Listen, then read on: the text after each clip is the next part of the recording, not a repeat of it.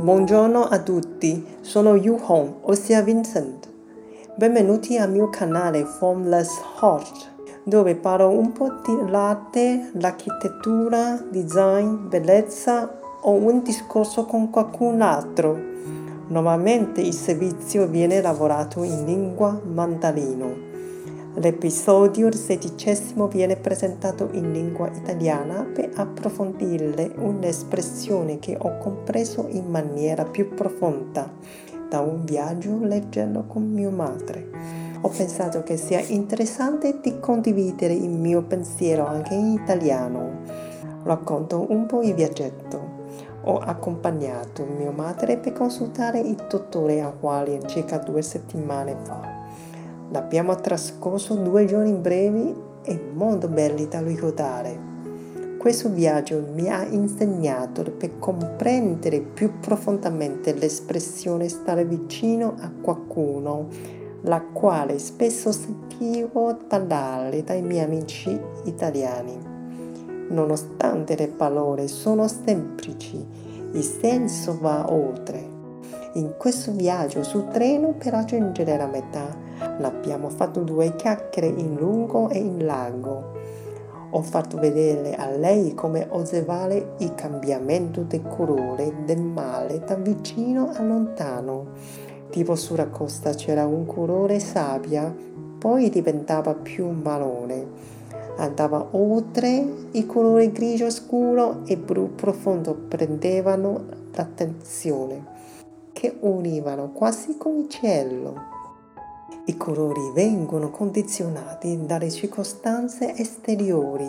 Mentre il treno passava la valle, il paesaggio diventava la risaia e la montagna. Il colore si cominciava da un verde muzza, poi foresta scura, blu grigio e blu notte scuro. Tutti questi effetti provenivano dalle circostanze di quel momento e lei ha compreso che anche se i quattro è uguale, ma non tutti guardano la stessa cosa. Al nostro arrivo a Hualien ci siamo recati subito all'hotel. Lei si è dimenticata della sua carta d'identità, ha telefonato mio padre per l'assistenza. Ero a fianco e ho riconosciuto subito la maniera alla quale si reagivano loro e con la quale uso a interagire con gli altri, più o meno coppia in colla.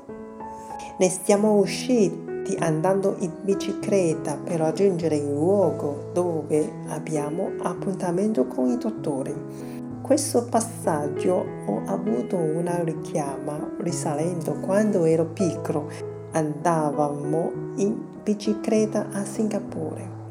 Questa dolcezza è davvero un bel regalo. Quando ci siamo arrivati si vendeva qualche oggetto d'arte. Ho spiegato che il pittore Matisse fu famoso per il suo colore spiccato nelle sue opere d'arte in quella occasione. Poi proseguivamo una cena che ci ha preparato con i funghi lunghi avvolti con una striscia sottile fatta con la soia gialla. Era un piatto molto delizioso, ovviamente più apprezzato in quella sera. Alla consultazione, anche se mia madre non capiva il discorso dell'energia, o si può dire costellazione familiare. C'erano tante storie segrete svelate con le lacrime, la rabbia, il dolore e la generazione della generazione. Ci siamo stati accompagnati da tutto l'equipaggio del dottore e infine l'abbiamo sentito la leggerezza e ci siamo resi tantissimo o meglio dire, da tanto non vedevo il suo sorriso puro. Il giorno dopo, la mattina, quando la luce filtrava dalla finestra e illuminava il corridoio, in quell'istante la temperatura era molto piacevole, il colore molto delicato con un tocco d'oro.